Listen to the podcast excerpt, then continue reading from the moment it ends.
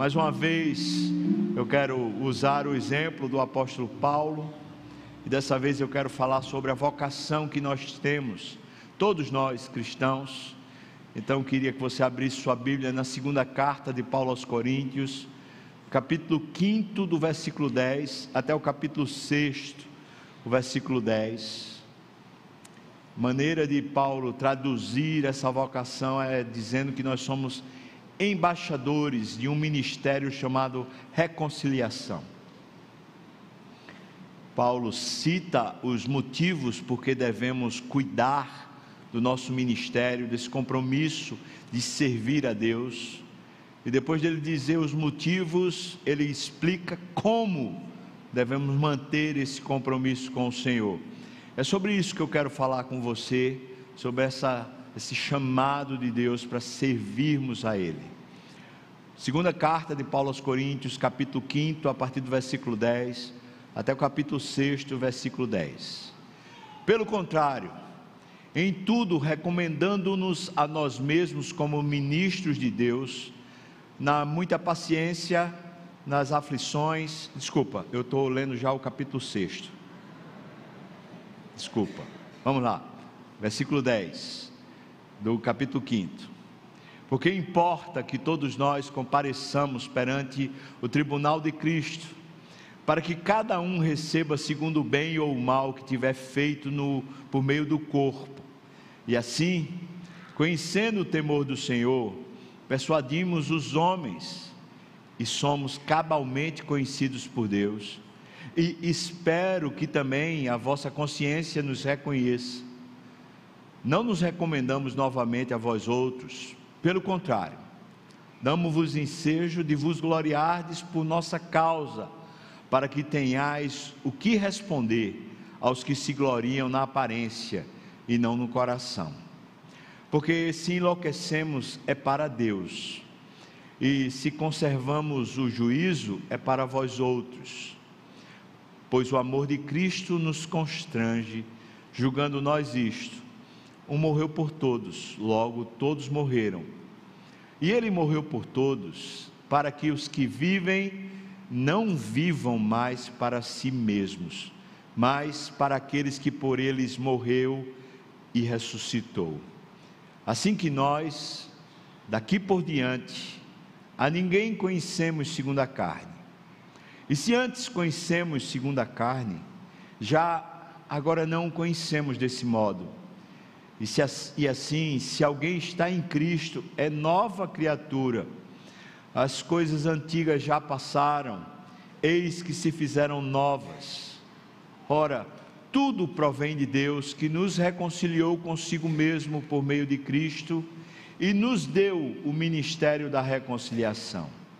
A saber, que Deus estava em Cristo reconciliando consigo o mundo não imputando aos homens as suas transgressões, e nos confiou a palavra da reconciliação. De sorte que somos embaixadores, como em nome de Cristo, como se Deus exortasse por nosso intermédio. Em nome de Cristo, pois, rogamos que vos reconcilieis com Deus. Aquele que não conheceu o pecado, ele o fez pecado por nós, para que nele fôssemos feitos justiça de Deus. E nós, na qualidade de cooperadores com Ele, também vos exortamos a que não recebais em vão a graça de Deus, porque Ele diz: Eu te ouvi no tempo da oportunidade e te socorri no dia da salvação. Eis agora o tempo sobremodo oportuno, eis agora o dia da salvação não dando nós nenhum motivo de escândalo em coisa alguma, para que o ministério não seja censurado.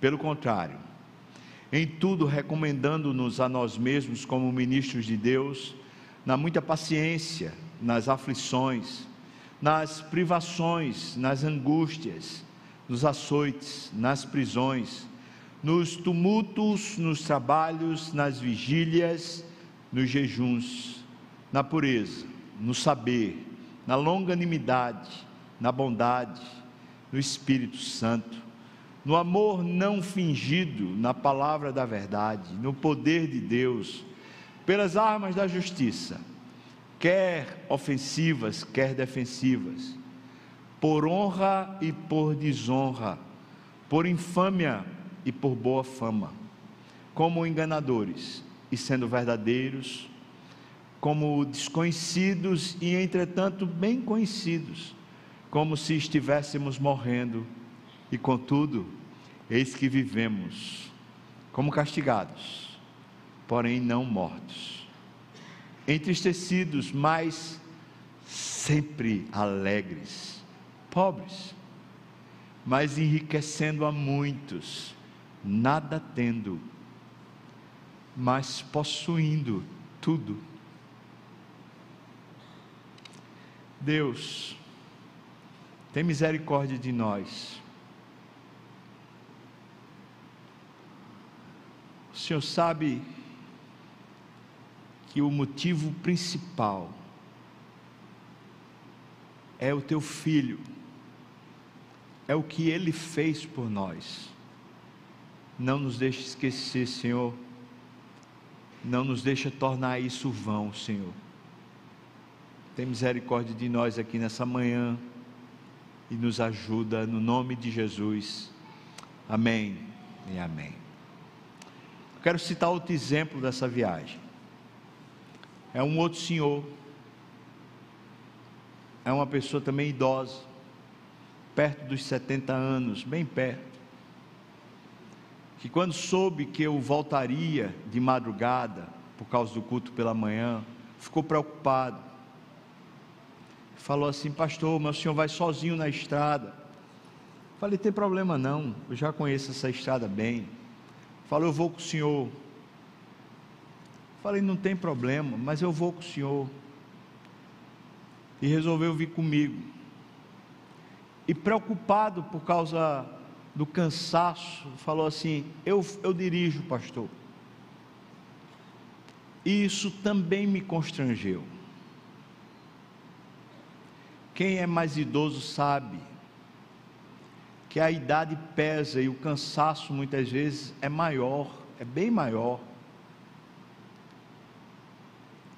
Uma pessoa que tem praticamente 20 anos a mais que eu, com esse tipo de disposição de se gastar.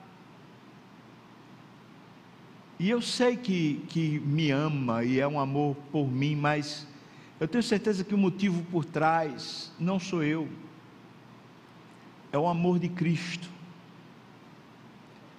E eu, eu também meditei sobre isso, e apesar de me sentir imensamente, imensamente constrangido pelo cuidado, eu não tinha como dizer não. E viemos pela noite afora, e, e o irmão dirigindo o carro, e eu com vontade de chorar do lado, pensando assim: Senhor, me dê essa fidelidade, me ajude, Senhor, até o fim dos meus dias, a ser encontrado fiel, servindo de coração como para o Senhor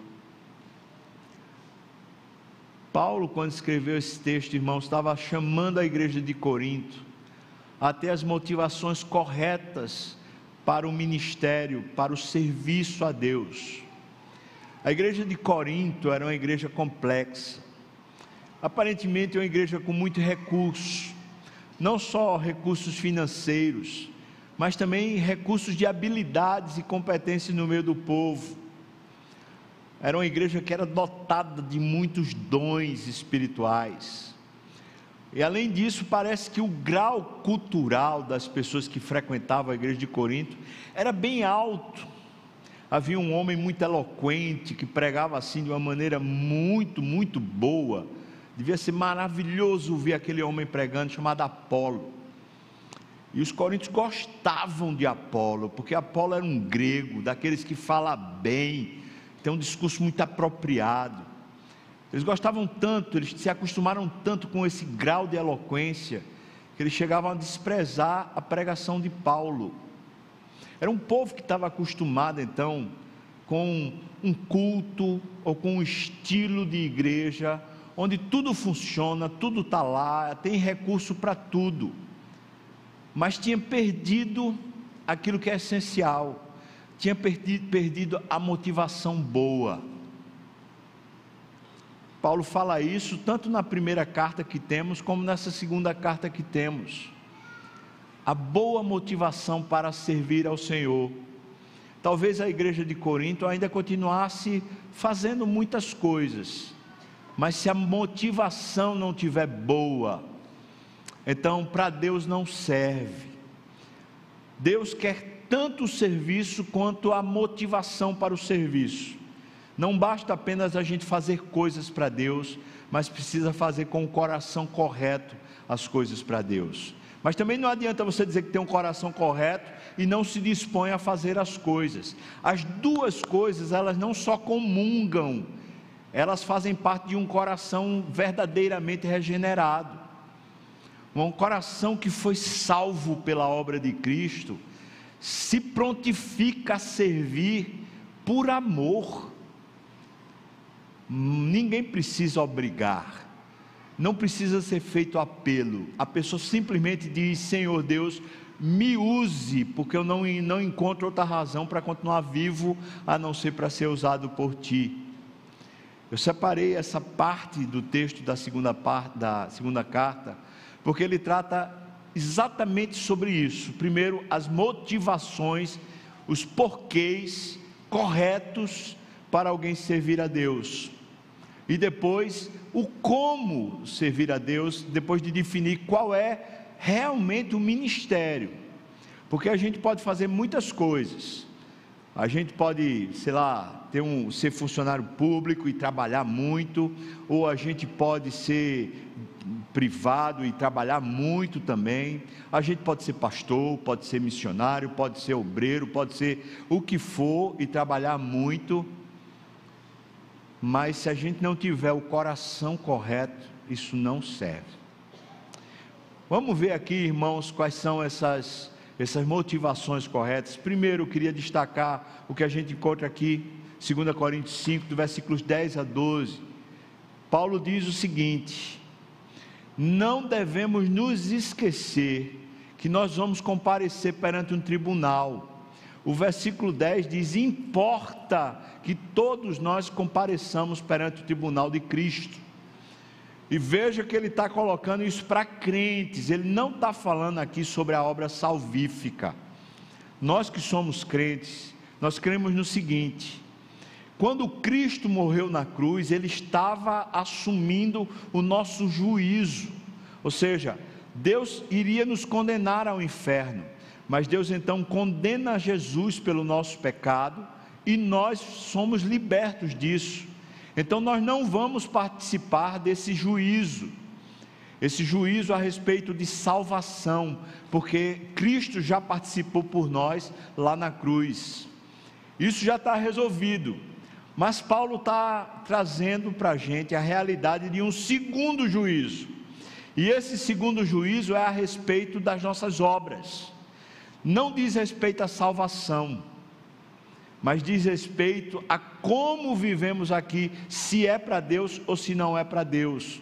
Essa segunda carta de Paulo aos Coríntios, Paulo trata disso duas vezes.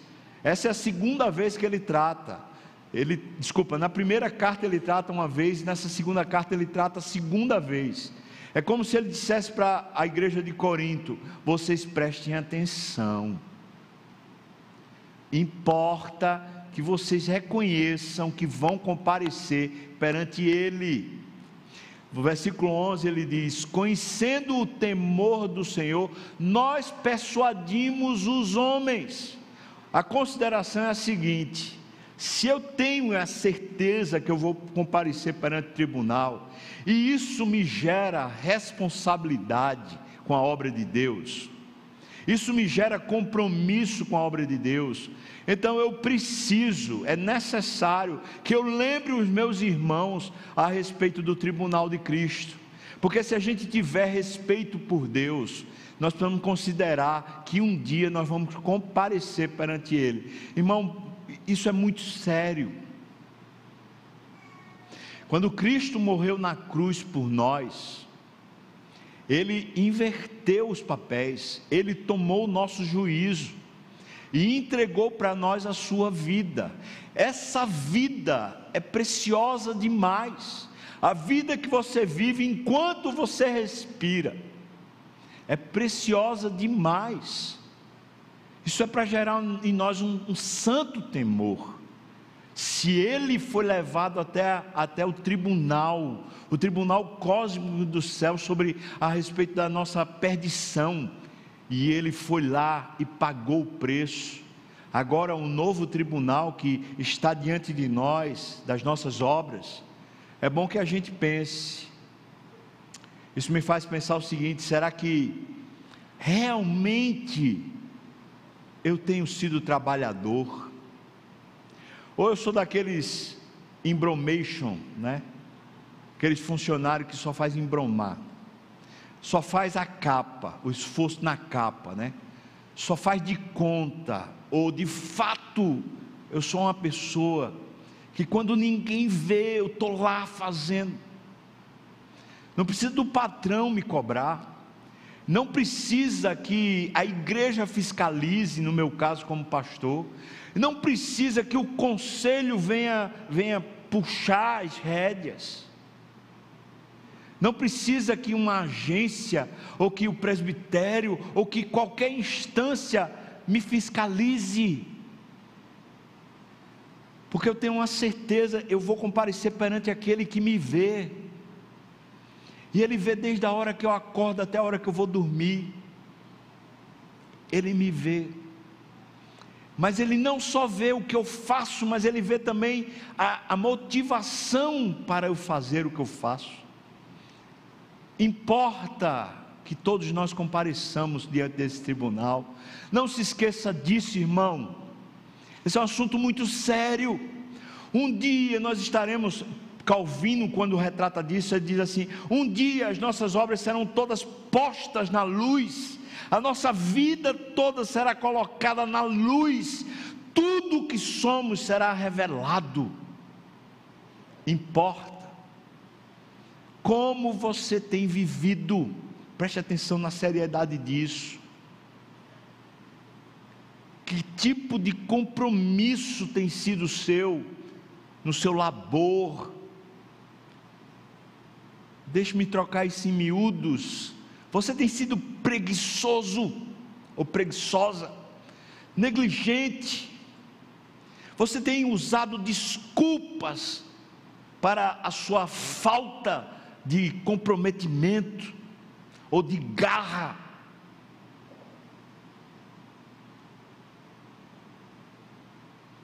E isso não é só com as coisas da igreja é com tudo que Deus confiou a você. Se Deus colocou você numa, numa empresa, num cargo, numa função, você deve satisfação a Deus a respeito disso que você faz. Se Deus colocou você numa família, você é filho, Deus vai cobrar de você como filho. Você é pai, mãe, certamente você vai responder por essa missão que Deus lhe deu você estuda. Deus precisa ver o resultado do seu estudo. E um dia você vai comparecer diante dele com seus estudos. Não pense, irmão, que você está numa universidade simplesmente para passar de ano ou para você ser laureado diante dos homens, porque importa que compareçamos diante do tribunal de Cristo a sua láurea, o prêmio, ou mesmo a nota que você recebe diante dos homens, não é nada. Se a sua motivação está aqui nessa terra, se a sua motivação é a premiação na terra, é a recompensa na terra, isso não vale diante dos céus. Isso não vale diante do tribunal de Cristo. Você pode ser aplaudido aqui na terra e não trazer glória para o nome de Cristo, porque a sua motivação é o seu ego, é a sua, sua própria vaidade, ou talvez aquela motivação mundana e mesquinha de ter um patrimônio, de ter um renome, de ter alguma coisa para si aqui na terra santo de Deus, mulher de Deus que foi chamada das trevas para a luz. Nós não pertencemos mais a essa história daqui. Nós fomos chamados com santa vocação. Importa que tenhamos em mente a clareza que um dia nós estaremos face a face com aquele que tudo vê. Tudo. Tudo. Segunda razão para a gente pensar os versículos aqui de 13, especialmente versículo 13, que é só esse, né? Veja que ele diz: porque se enlouquecemos, ou seja, se a vida que temos de compromisso com Deus parece uma loucura, isso é porque é para Deus, é isso que ele está dizendo. Por outro lado, ele diz: se vocês acham que a gente vai conservar o juízo, isso é para vocês. Uma pessoa que é comprometida com Deus, ela é tida pelas pessoas que não têm compromisso com Deus, ela é tida como uma pessoa sem juízo. Então Paulo está argumentando o seguinte: o meu compromisso com Deus, eu não vou diminuir para que alguém me considere uma pessoa ajuizada. Esse é o argumento de Paulo. Ele diz: Eu prefiro que as pessoas me considerem sem juízo, por causa do grau de comprometimento que eu tenho com Cristo com a obra dele. Esse é o argumento de Paulo. Quem comenta isso? Também Calvino. Paulo está dizendo: vocês podem me chamar de esquisito, vocês podem me chamar do que vocês quiserem, eu não me importo, eu tenho um compromisso com Ele e eu vou realizar o que Ele quiser de mim. Sabe, eu tenho falado aqui algumas vezes sobre esse aspecto de Paulo. Paulo escreve a Timóteo falando assim: tem cuidado de ti mesmo e da doutrina, continua nesses afazeres. Ele está falando para um pastor mais jovem. E hoje, no nosso tempo, as pessoas estão usando aquela palavra de Paulo para Timóteo como se fosse tipo assim: rapaz, tome cuidado para você não, não se cansar tanto, para você não ter um burnout, para você não ter um não sei o que lá como se o cuidado fosse consigo mesmo nesse sentido. Se Paulo estava falando isso para Timóteo, então Paulo não é exemplo.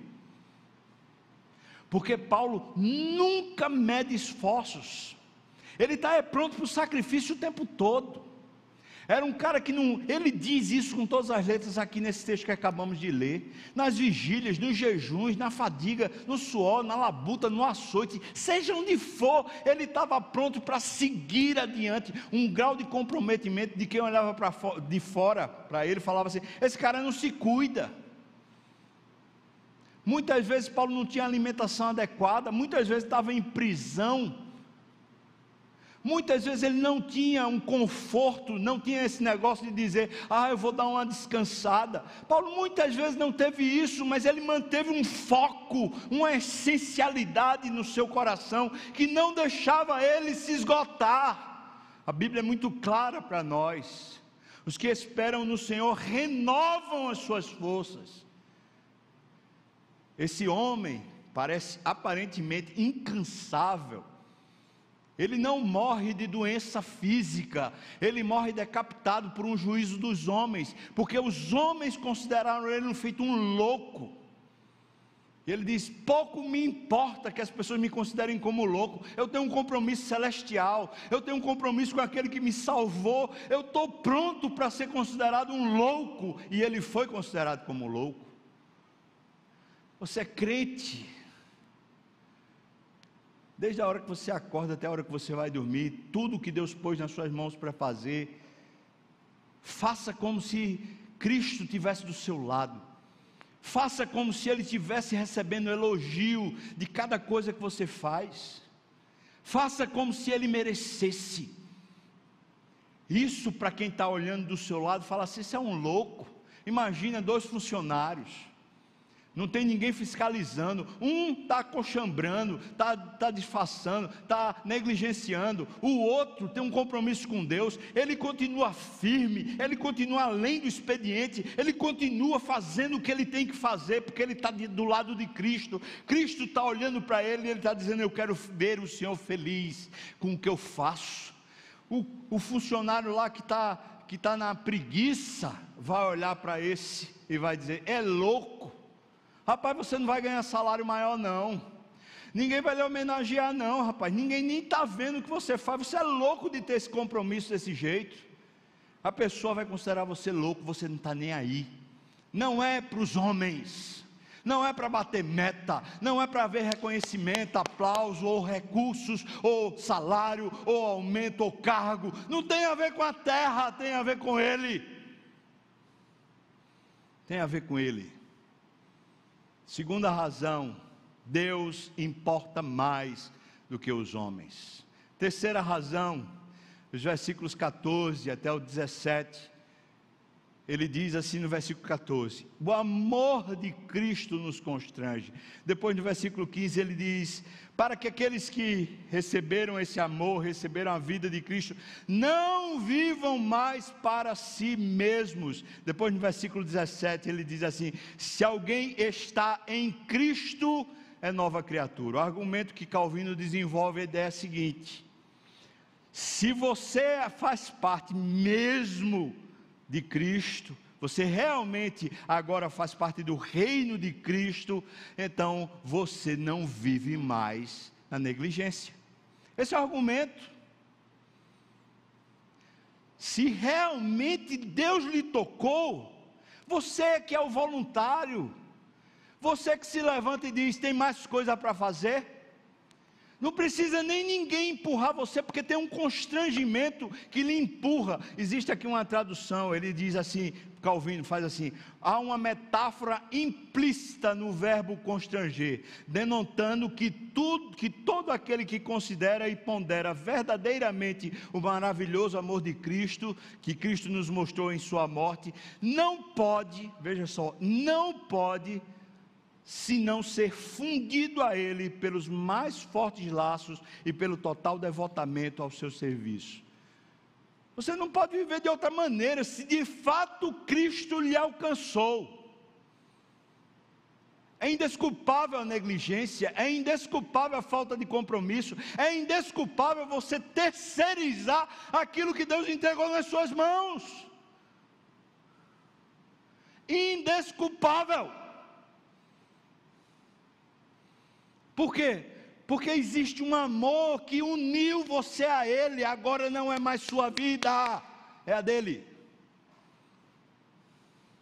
Não tem mais a ver conosco, só tem a ver com Ele. Louvado seja o nome do Senhor. Esse terceiro argumento, porque a obra de Cristo é tão eficaz que muda a gente. Nós somos agora uma nova criatura. Não temos mais uma vida para nós, mas temos uma vida que é dele e para ele e para a glória dele. Louvado seja o nome do Senhor. Irmão, você não se confunda com o que eu estou lhe falando. Eu estou indo muito além dessa questão de você simplesmente ter um ministério na igreja. Eu não estou esquecendo as questões de ministério na igreja, de serviço na igreja. Eu sou pastor. Eu, eu tenho que ser o exemplo. Eu, e sobre mim vai pesar ainda mais essa questão. Mas, meu irmão, eu não estou falando só para quem é pastor ou só para quem tem ministério na igreja, não. Eu estou falando sobre sua vida, assim como Paulo. Você é salvo, mostre isso com o compromisso que você tem com Ele. Não adianta dizer sou salvo, sou salvo, sou salvo e não tem compromisso nenhum.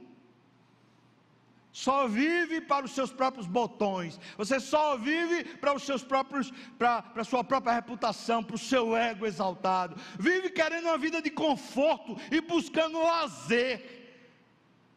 Você foi salvo. Que tipo de compromisso é esse? Ah, estou procurando estabelecer minha vida agora. Eu já estou com 40 anos, eu já estou com 50 anos. Agora eu preciso ter um patamar, eu preciso ter uma qualidade de vida. Que qualidade de vida você terá se você não está entregue e submisso ao Espírito Santo? A qualidade de vida da terra? Se você está em Cristo, é nova criatura nem eu, como pastor seu, nem ninguém na terra tem autoridade para lhe cobrar esse compromisso. Mas saiba, o tribunal cobrará. Saiba que se você é de Cristo, você é um louco. Por quê? Porque você faz tudo para Ele. Você não mede esforços. Você não tem esse negócio de arregar. Ah, eu estou muito cansado. Ah, eu estou muito velho. Ah, eu estou muito não sei o quê. Que desculpa é essa? Está muito o quê? Irmão, vamos acordar. A coisa vai se resolver de fato quando a gente estiver diante desse tribunal. Mas enquanto a gente está aqui, nós precisamos fazer um julgamento. Nós somos salvos. Qual é a evidência da minha salvação? Ah, é porque eu, eu não me prostituo, eu tenho uma vida moral correta. Ah, isso é evidência? Pois eu vou dizer para você que é bem provável que a gente encontre ímpios que são assim. Ah, eu sou honesto, isso é evidência? Pois a sua honestidade é bem provável que eu encontre ímpio que seja mais honesto. Qual a evidência? A evidência é que a gente perdeu a nossa vida. E agora quem vive em nós é Cristo. A gente está aqui para o que Ele quiser, para o que Ele mandar, para pagar o preço que for. Quais são as causas? Essas três causas que a gente não, precisa, não pode nem deve esquecer. Primeiro, nós vamos comparecer diante do tribunal. Segundo, você e eu precisamos lembrar: se enlouquecemos, é para Deus. Deus importa mais do que os homens. É para Deus. Terceira causa. É porque nós fomos alcançados pela obra de Cristo. Então nós morremos com Ele e agora a vida que temos é a vida dele. Então tudo fazemos para Ele e nos esforçamos o mais possível. Não estamos aqui de brincadeira. Não estamos aqui para lazer, nem para aposentadoria. Nós estamos aqui é para ser gastos até o final, até o último fôlego. Bom, então qual é o ministério? Qual é esse ministério que está proposto para nós? Se a gente vai aqui dos versículos 18 a 21, ainda nesse capítulo 5, me parece que ele apresenta, ele diz: tudo provém de Deus. Ele nos reconciliou consigo mesmo por meio de Cristo. E aí nos deu o ministério que era dele. Ele veio à terra para reconciliar a gente com Deus e agora ele nos entregou o ministério dele para que a gente proponha ao mundo que se reconcilie com Deus. Em outras palavras, nós somos a continuidade do ministério de Cristo. Agora, avalie comigo, por favor, um pouquinho só, que é esse o argumento principal de Paulo aqui. Se nós somos a continuidade do ministério de Cristo, o quanto Cristo se esforçou para cumprir cabalmente o ministério que Deus havia confiado a ele? Qual foi o nível de esforço e de compromisso que Cristo teve para poder cumprir o ministério que lhe foi confiado? Foi total, foi integral. Cristo não mediu esforços. Cristo em nenhum momento disse: agora não dá, agora eu não posso. Ele simplesmente, tudo que era agenda de Deus, tudo que era determinado por Deus, Jesus estava lá pronto para fazer. No último momento, naquelas últimas horas, quando ele está no Getsemane, aquele momento mais extremo, talvez o momento mais perigoso para a nossa salvação, foi quando ele está dizendo com o coração cheio de peso: Deus, eu não quero morrer. Eu não quero Passa de mim, Senhor, porque eu não quero. Mas não seja feita a minha vontade, seja feita a tua vontade. Qual é o grau de compromisso que Cristo tem com o seu ministério, o ministério que foi dado por Deus para ele? Se Cristo envidou todos os seus esforços e teve total comprometimento em cumprir o ministério. Agora, o argumento de Paulo é que é esse ministério que está sendo entregue a você. É o ministério de chamar o mundo, chamar a natureza, chamar o cosmos, chamar as pessoas para se reconciliarem com Deus. Então, qual é o propósito de, por exemplo, você trabalhar com números, você trabalha com contabilidade? Qual é o propósito disso? O propósito de você trabalhar com números, de Deus ter lhe dado uma competência, de Deus ter dado capacidade de você fazer uma universidade, de você estudar. O propósito foi você, através dos números, encontrar pessoas. E essas pessoas serem de alguma maneira levadas de volta para Deus por causa da sua vida. Você não trabalha com números para poder organizar a vida financeira de ninguém. Isso é um pretexto que Deus deu para você, porque você trabalha com números para que as pessoas conheçam Cristo Jesus. Ah, mas eu sou advogado, eu, eu conheço leis humanas, eu estou aqui para a justiça na terra acontecer. Quem disse isso? Você acha sinceramente que Deus, se quisesse fazer a justiça na terra acontecer, Ele não faria? Deus pôs você como advogado, para, através desse ofício que Ele lhe entrega, você ser um sacerdote divino, para que as pessoas que venham aflitas, ou que venham cheias de injustiças, ou venham cheias de si mesmo falar com você, você seja um canal, um duto que reconcilia a pessoa que está totalmente desestruturada, se reconcilia com Deus. Sua preocupação não é quanto a pessoa vai pagar. A sua preocupação não é se a pessoa tem dinheiro para pagar. A preocupação sua é reconciliar aquela pessoa, seja um indigente, seja uma pessoa paupérrima, ou seja um multimilionário, um Aslan Musk que está falando com você. Pouco importa. Essa pessoa que está na sua frente precisa se reconciliar com Deus.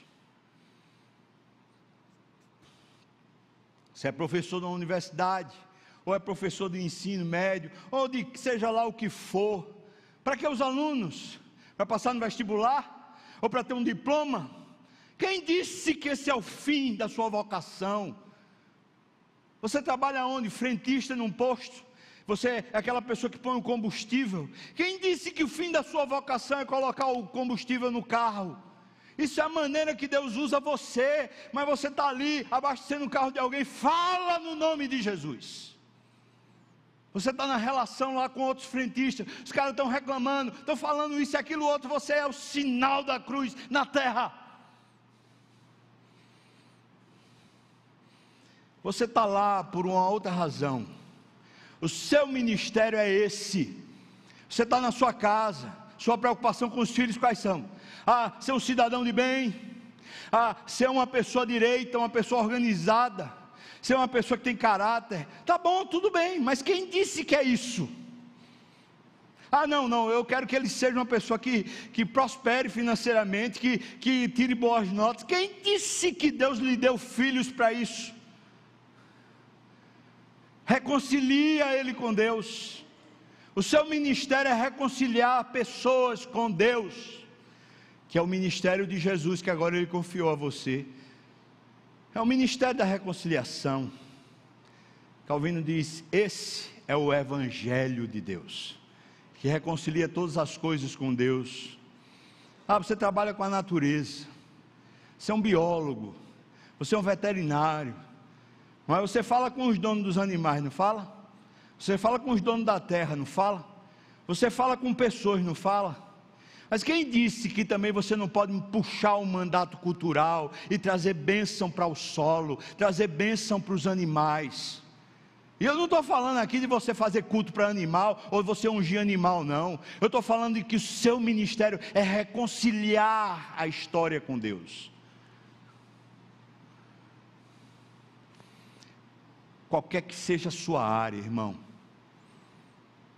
só tem uma pessoa que não vai conseguir reconciliar nada com Deus: é o preguiçoso.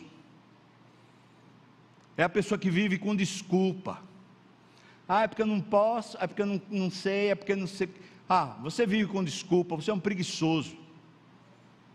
Você não está aqui para outra coisa senão para isso. Se você foi salvo, e se esse é o ministério, preste bem atenção, é sobre isso que ele vai lhe cobrar, lá no tribunal. Se é esse o ministério, ele não está preocupado com os seus resultados. Ah, mas você precisa saber, pastor, lá na empresa sou eu funcionário do mês todo mês. E quem disse que Deus está preocupado com, com essa performance? quanto as pessoas têm sido intimadas pela sua vida e pelas suas posturas e pelas suas palavras, quanto as pessoas têm sido intimadas a se reconciliar com Deus, quanto? Esse é o seu ministério. Veja, veja o custo de Cristo, diz: aquele que não conheceu o pecado, ele o fez pecado por nós, para que nós fôssemos totalmente mudados de, de pecadores em justiça de Deus. Essa reconciliação. Sabe, irmãos, não vamos substituir o nosso ministério com programas evangelísticos de igreja. Acabamos de fazer uma viagem missionária. Nós fomos evangelizar. Estava lá os homens nas ruas distribuindo panfletos, chamando para o culto. Estava eu lá no culto pregando, me esguelando, pregando mais alto que eu podia para que, que aquele som ecoasse na cidade. Mas eu não posso acreditar que aquilo é o meu ministério. Aquilo é uma pequena porção do que eu posso fazer. Ministério não é você distribuir panfleto, não, irmão. Ministério é você ser o canal, você, não é o panfleto, não, é você. Não é um programa de igreja, programa evangelístico da igreja, não, é você. Onde você está, no lugar que você habita, no lugar com quem você mora, com quem você convive, é você o sinal da vida de Cristo aqui na terra. Deus não transferiu o ministério dele, o ministério de Cristo, para as organizações da igreja. Deus transferiu o ministério de Cristo para as pessoas salvas. São as pessoas, são aqueles que se dizem crente. Como a gente vive esse ministério? Capítulo 6 agora, versículos 1, 2 e 3. O argumento de Paulo é fortíssimo. Ele diz aqui no versículo 1, ele diz: Vos exortamos a que não recebais em vão a graça de Deus. Não tornem esse presente de Deus nulo. Deus deu para você a vida do filho dele. Não torne nula a vida de Cristo na sua vida. Versículo 2 ele diz: Eu te ouvi no tempo da oportunidade, socorri no dia da salvação. Agora que você vive, é o tempo de você salvar pessoas, ou de ser usado para salvar pessoas. Não torne vã, não torne vã a vida de Cristo em você. O versículo terceiro diz: Não dando nós nenhum motivo de tropeço para as pessoas, escândalo, para que o ministério, ou seja, essa reconciliação com Deus, não seja censurada. Às vezes a pessoa está magoada com alguém, está lá no trabalho magoado com alguém, um crente, e por causa da mágoa, ele faz as pessoas tropeçarem. Às vezes na igreja a gente está magoado com alguém, está triste com alguma coisa, a coisa não está acontecendo do jeito que a gente quer. Por causa da nossa mágoa, a gente faz as pessoas tropeçarem. Mas só, só mágoa que faz tropeçar? Não. Às vezes uma, uma ira que a gente tem, um ímpeto que a gente tem, um aborrecimento que a gente tem, a gente simplesmente reage de um jeito que a glória de Cristo ela é prejudicada, obliterada. Então, você está falando o quê? A minha personalidade pode atrapalhar? Pode, pode causar escândalo. Meu temperamento pode, pode, irmão, pode, pode. O meu coração, se não tiver resolvido, se eu não tiver com as melhores motivações, servindo e sendo gasto, ah, mas as pessoas não estão reconhecendo meu trabalho, as pessoas estão me tirando de determinados círculos, me colocando em outros círculos, eu já pareço não participar mais das mesmas coisas que eu participava antes, ah, eu estou magoado, eu estou magoadinho. Peraí, alô, como é? Você vai fazer as pessoas tropeçarem? Com o seu coração magoado, ou com o seu coração esquentado, ou com o seu temperamento, você vai fazer pessoas deixarem de seguir a Cristo. Uma das maiores causas de pessoas deixarem a igreja é decepção, é o tropeço. Ora, quem fez as pessoas tropeçarem, senão a pessoa que estava dentro da igreja e com comentários e com fofocas ou com posturas, foi lá e colocou a pessoa para tropeçar. Paulo está dizendo, oh, rapaz, eu tenho um compromisso tão sério com esse negócio. para mim é tão sério que eu, eu não quero dar motivo das pessoas tropeçarem. Não torne vã a graça de Deus. Como eu posso tornar vã a graça de Deus? Quando eu não tenho um real compromisso. Mas também eu posso tornar vã quando eu faço as pessoas tropeçarem. Então eu cuido disso. Por último, qual é o custo desse ministério? O quanto vai lhe custar você ser fiel a Deus? Qual é o nível do compromisso? É até se cansar? É até completar 80 anos, 70 anos? Qual é o custo? Eu elenquei sete custos aqui. Sete.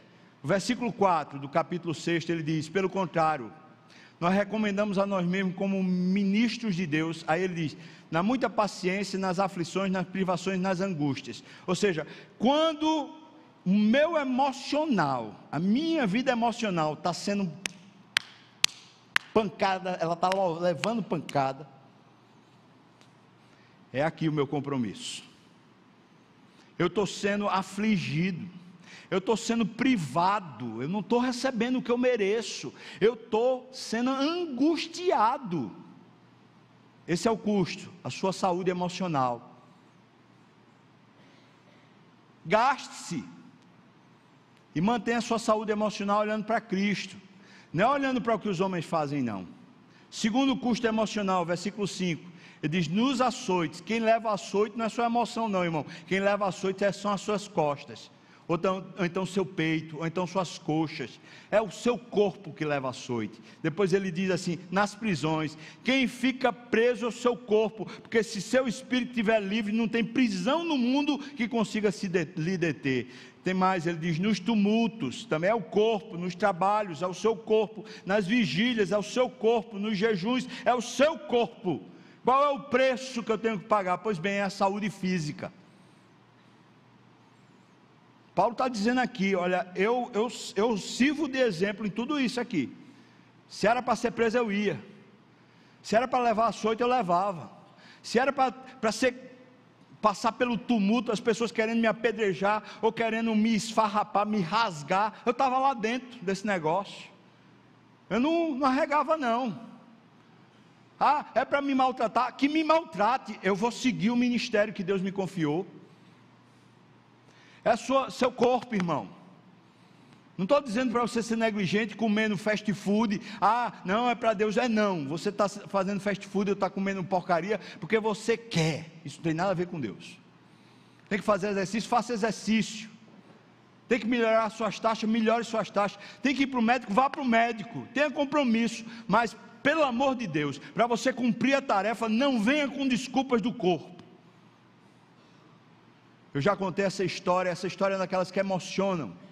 Estávamos lá em Caiçarinha da Penha visitando uma casa onde tinha uma, a senhora, a mãe e a filha que eram convertidas. A filha era uma tetraplégica, ela vivia na cama. E quem conhece Caiçarinha da Penha sabe que não tem recurso nenhum naquela cidade, no sentido financeiro ou no sentido de saúde. A menina estava na cama. A menina só tinha voz, ela não tinha absolutamente nada, não tinha nem cadeira de rodas para ser levada para qualquer lugar. A mãe cuidava da filha o tempo todo, vivia com que a igreja, com, com que o, o governo dava de Bolsa Família ou essas coisas aí do plano de governo. Era assim que elas viviam. Essa menina, a gente foi visitar, a gente entra no quarto, está lá o quarto, penumbra, uma luz muito fraca. A menina a, a, a, não, tinha, não tinha não tinha janela no, no quarto. A menina vivia numa penumbra, irmão. Num lugar surumbático, era para abater qualquer um. Ela vivia prisioneira do corpo dela. Ela vivia prisioneira num quarto escuro. A menina está lá, quando a gente entra no quarto, a menina com um sorriso nos lábios. Aquilo chega, já, já foi um impacto. A gente que estava ali esperando para ouvir a mãe sei lá, reclamar, ou, ou pelo menos contar as histórias de lamento.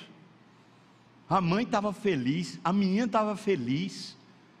A gente começa a ouvir a história da menina. A menina é uma compositora, irmão. No quarto ela compõe músicas para Deus. Quem é que ouve aquela menina? Qual é a igreja que ouve, ou qual é, sei lá, a empresa que vai colocar aquelas músicas para o mundo ouvir? Ela não pode ir para o culto, não tem cadeira de rodas. Para que ela compõe aquelas músicas? Para que ela lê a Bíblia? Porque ela tem um ministério no coração dela. Ela tem uma voz linda, ela canta para Deus, é para Deus e só Deus. Ela enche aquele quarto com luz, é luz do céu. Porque tem um fogo dentro dela que o corpo, por mais mitigado que esteja, não conseguiu obliterar porque as circunstâncias, por piores que sejam, não conseguiu transigir, ela simplesmente é mais que vitoriosa por meio de Cristo. Um exemplo que é para canhar a gente. Não tem jeito você entrar naquele quarto e você não sair humilhado, pensando consigo mesmo assim: Deus, o que é que eu estou fazendo da minha vida, Senhor? Tem misericórdia de mim. Não pediram uma oferta, não pediram um grão de arroz, um grão de feijão, não pediram absolutamente nada. A única coisa que elas pediram foi: ora por nós aqui. Não foi fica orando por nós, não, não, não insinuaram necessidade de ordem alguma. No quarto, depois dela cantar, ela falou assim: a gente podia orar? Vamos orar. Foi isso o pedido dela. E oramos. Qual é o custo desse ministério? A sua saúde física. Versículo 6. Ele diz: na pureza, no saber, na longanimidade, na bondade, no Espírito Santo, no amor não fingido, a sua saúde espiritual vai ser o custo. Ora, por que o amor precisa ser fingido? É porque você está levando lapada. Ninguém finge amor com quem é bonzinho. A pessoa é bonzinha, boazinha com você, a pessoa lhe ama, você ama. Mas se a pessoa está ali ferindo e lhe magoando, você vai ter dificuldade de amar. Aí ele está falando no amor não fingido saúde espiritual. Isso não é questão emocional, não é espírito. Qual o custo do ministério? O ministério vai drenar a sua saúde espiritual, irmão. Se você não se mantiver lá naquela cruz, olhando para o Senhor Jesus, o ministério vai drenar você, porque você vai achar de alguma maneira que você merecia coisa melhor. Quarto, versículo 7 ele diz, na palavra da verdade, aí veja, não é um discurso teológico, é no poder de Deus. Essa palavra que é a palavra Bíblia, é no poder de Deus, pelas armas da justiça, quer ofensivas, quer defensivas. E aqui ele está falando de discurso, de às vezes você se defender e às vezes você ir à frente. Está falando de inteligência. Qual é o custo? A sua saúde intelectual. Se alguém é de Cristo, ele, ele quer aprender as Escrituras, ele quer aprofundar o conhecimento dele das Escrituras. Ele pode ser doutor em física, astrofísica, ele pode ser o doutor da NASA, ou ele pode ser o prêmio Nobel de alguma coisa na Terra, pouco importa o conhecimento que ele tem desse, desse mundo. Se ele é de Deus, ele tem um ministério de reconciliar pessoas com Deus. E para esse ministério vai custar ele a sua capacidade intelectual, ele vai ter que aprender as escrituras e vai ter que aprender a discursar, seja na hora da ofensa ou seja na hora da defesa, ele vai precisar aprender a fazer isso pelo poder de Deus. Quinto, versículo oitavo. Por honra, às vezes as pessoas vão pegar a nossa reputação e vão elevar, mas por desonra, às vezes você vai ser difamado. Depois ele diz: por infâmia ou por boa fama, como enganadores. Eu não, não, vou, não vai dar tempo de eu falar aqui o que, que Paulo está passando exatamente nesse momento, mas só para ser bem rápido dizer para você. Corinto tinha passado um grupo de pessoas dizendo que Paulo era um charlatão.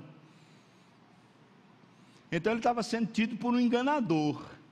Mas como ele disse, sendo bem verdadeiros. Ou seja, qual o custo o quinto custo é a saúde da sua reputação. Vai ser uma gangorra, vai ter hora que as pessoas vão aplaudir você, mas tem hora que as pessoas vão falar mal de você. Aí depois levam você de novo, depois colocam você lá no fundo. E pouco importa, você não está aqui para sua reputação. Calvino sustenta a seguinte tese: enquanto a sua reputação trouxer saúde para a igreja e tiver trouxer glória para Cristo, ela será de alguma maneira cuidada por Deus. Mas se ela não servir para esse propósito, ela pode ser lançada na lama. Bendito seja o nome do Senhor, a saúde da sua reputação. Versículo 9 é o sexto ponto. A morte do nosso ego é o custo do ministério. Veja, como desconhecidos. Seja, ninguém reconhece a gente, nem reconhece nosso esforço. Entretanto, rapaz, a gente deu sangue, suor e lágrimas, bem conhecidos, mas ninguém falou nada.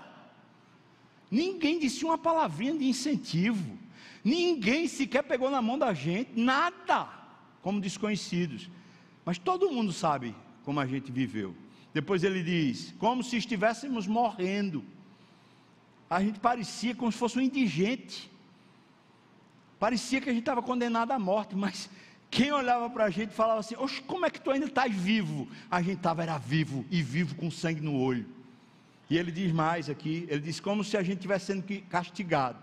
Parece que todo mundo tinha um dedo assim para punir a gente.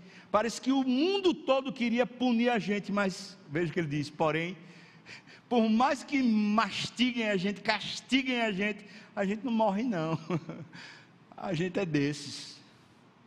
Que coisa maravilhosa, qual o custo? É a morte do nosso ego. Você quer servir a Deus? Quer ter compromisso com Deus? Pode ter certeza que o seu ego será tratado por Deus. Sétimo, versículo 10. Ele diz: entristecidos, mas sempre alegres. Aí ele diz: pobres, mas enriquecendo a muitos, nada tendo, mas possuindo tudo. Sabe qual é? É a sua saúde financeira. O que você tem não é para você. Desapega, irmão. Desapega. Deus não deu recursos, inteligência, competência, hum, bens materiais para você se apegar a isso como se isso fosse seu. Agora é a vida de Cristo em você. Desapega. Para de viver querendo ter coisas.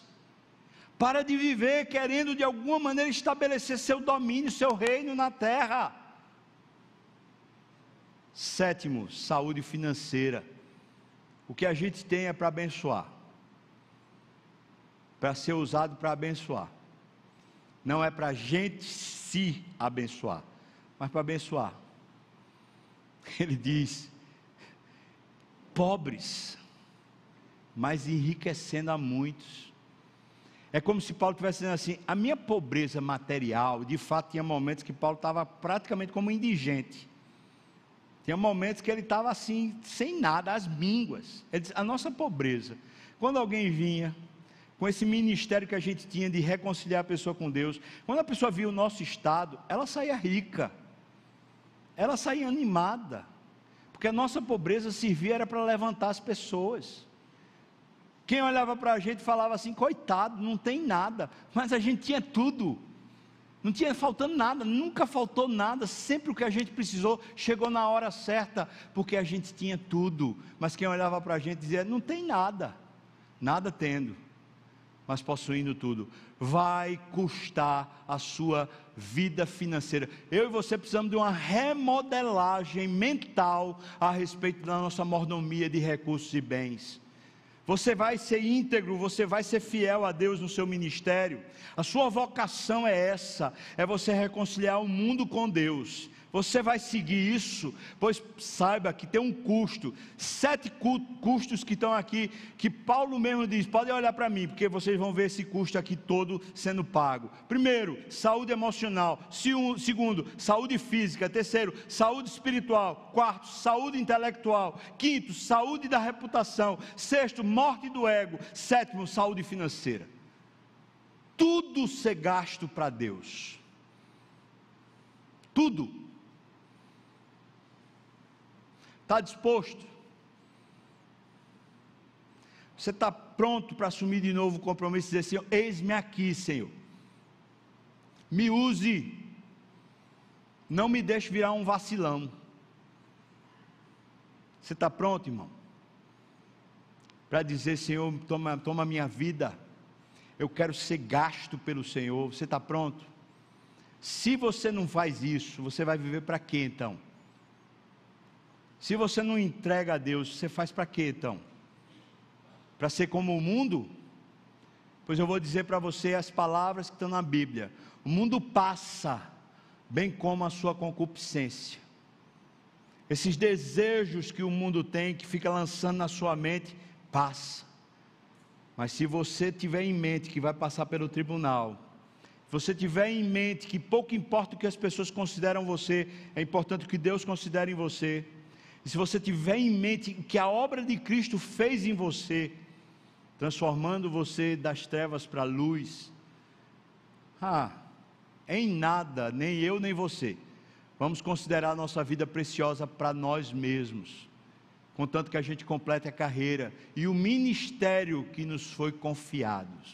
Nós vamos querer ser usados por Deus para tudo, em todo lugar, em todo momento, da hora que acordamos até a hora que dormimos, e se brincar até nos sonhos, a gente vai trazer glória a Deus. Está pronto, irmão? Eu vou contar o último exemplo. E estou chamando você para essa, essa entrega. O irmão nosso sofreu com essa cheia, essa enchente que tivemos aí. Um apêndice que eu quero fazer. Me parece que depois da cheia, muita gente deixou de vir para o culto. Eu não sei se está tendo alagamento hoje, tá? Eu sei que está tendo uma festa de São João. Mas alagamento eu não sei. Outras pessoas deixaram de vir para o discipulado. Outras pessoas deixaram de vir para alguns ministérios. Não sei o que foi que aconteceu. Será que a pessoa foi desmanchada pela água? Ela era de açúcar ou de fubá, né? E aí foi desmanchada? Será? Não sei. Mas eu quero citar o exemplo desse irmão. Esse irmão acordou às três horas da manhã, a água já estava pegando aqui no meio da coxa, dentro de casa.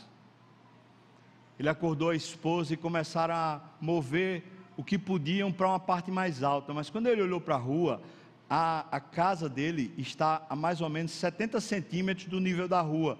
Quando ele olhou para a rua, falou: a água já estava aqui. Ele acordou os filhos, falou: Vamos sair, senão a gente não consegue sair. Eles saíram da casa, foram para a casa de um familiar. A água foi até o teto.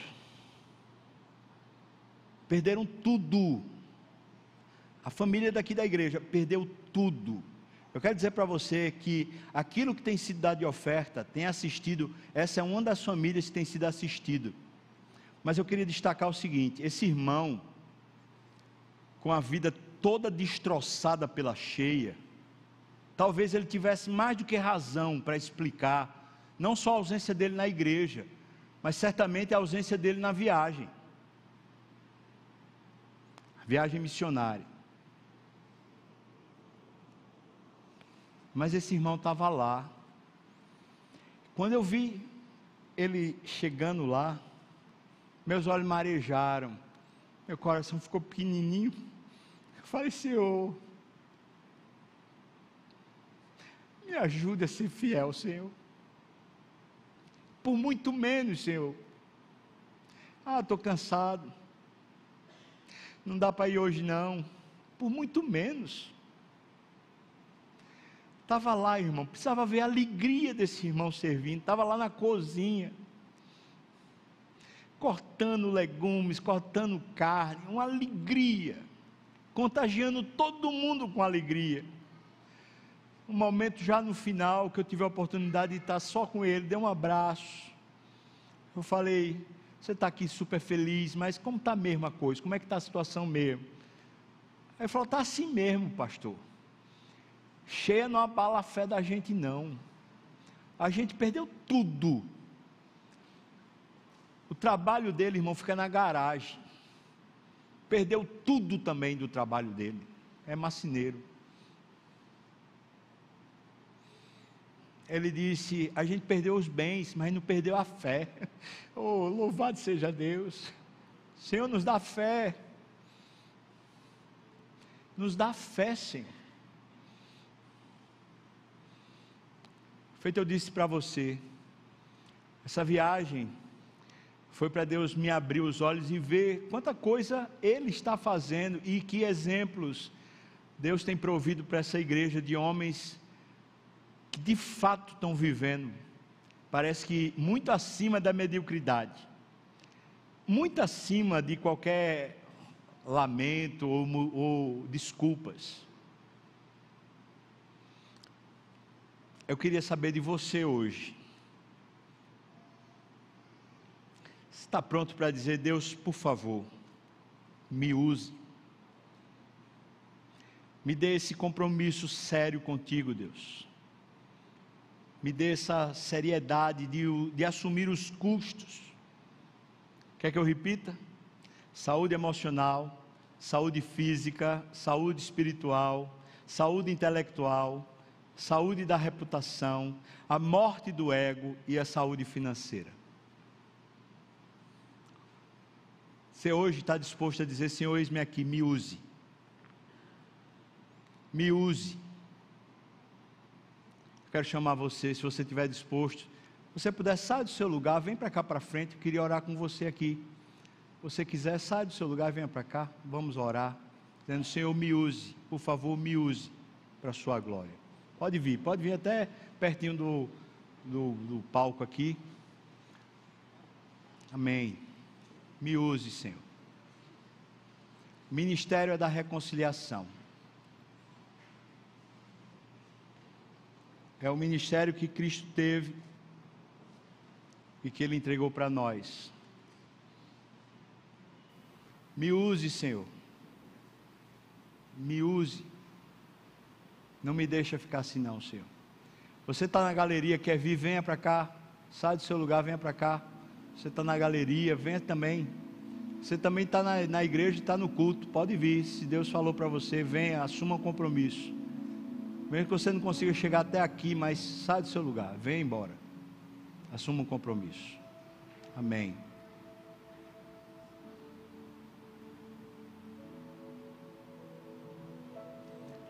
Você e eu que fazemos parte dessa igreja sabemos o que Deus está fazendo conosco. Deus vem falando sobre a vida no Espírito. E vem chamando a gente. Nós não sabemos o dia de amanhã, não sabemos o que vai ser 2023, nem para o Brasil, nem para nós. Mas Deus está preparando a gente para um, um, evento que nenhum de nós vai faltar. Ele está preparando a gente para a volta do filho dele. E nenhum nenhum habitante da terra vai faltar. Preste atenção que você está vivendo, irmão e minha irmã. Não tem a ver conosco, só tem a ver com o nome dele. Pessoas estão precisando ser salvas. Mas a gente não está aqui por causa delas, é por causa dele, só por causa dele, para que ele receba a glória para que Ele receba a honra, Ele seja glorificado em nossa carne, em nossa vida, para Ele, só para Ele, não tem nada a ver conosco. Ó oh, Senhor Jesus, Tu és tão lindo e tão especial. O Teu exemplo e o Teu amor continua nos empurrando, Senhor. O Senhor fez demais superou tudo. Como foi maravilhoso o Senhor ter morrido por nós. Eu sei que isso foi trágico para ti, Senhor, mas para nós foi tudo de bom que podia acontecer. É por causa dessa desse teu sacrifício que estamos aqui, Senhor. Para te dizer que a nossa vida agora é um sacrifício vivo, Deus não queremos viver nada para nós mesmos, só para a tua glória, Deus. Por isso, tem misericórdia de nós que somos pecadores e pequenos. Nós somos tão inadequados, Pai, para isso. Somos tão incompetentes para isso. Mas nós cremos que o Teu Espírito é capaz e suficiente de nos capacitar então nos capacita, Deus, ajuda-nos. Tem misericórdia, tem misericórdia. Não cansa, Senhor, de ter misericórdia. E todas as vezes que nós nos sentarmos E todas as vezes que usarmos alguma desculpa esfarrapada diante dos céus, e todas as vezes que tivermos preguiça ou formos negligentes, ó oh, Senhor, por misericórdia, mais uma vez, pega-nos pela mão e nos levanta, Deus. Faz-nos abundar na obra do Senhor, incansáveis, sempre na luta, Deus. Faz-nos ter vigor espiritual faz-nos ter a alegria da salvação, faz ter os nossos olhos fixos e fitos em Ti, Senhor Deus. Inunda a nossa vida, Deus. Mexe conosco, Senhor. Nós oramos assim no nome de Jesus. Amém e amém. E que a graça do nosso Senhor e Salvador Jesus Cristo, o amor de Deus, o nosso querido e amado Pai, a comunhão, o consolo, a bênção, o poder, o avivamento do Espírito venha sobre nós, o povo do Senhor, não só aqui agora, mas até quando o Senhor voltar e nos tomar para si. Aleluia. Amém e amém. Amém, irmão. Deus abençoe.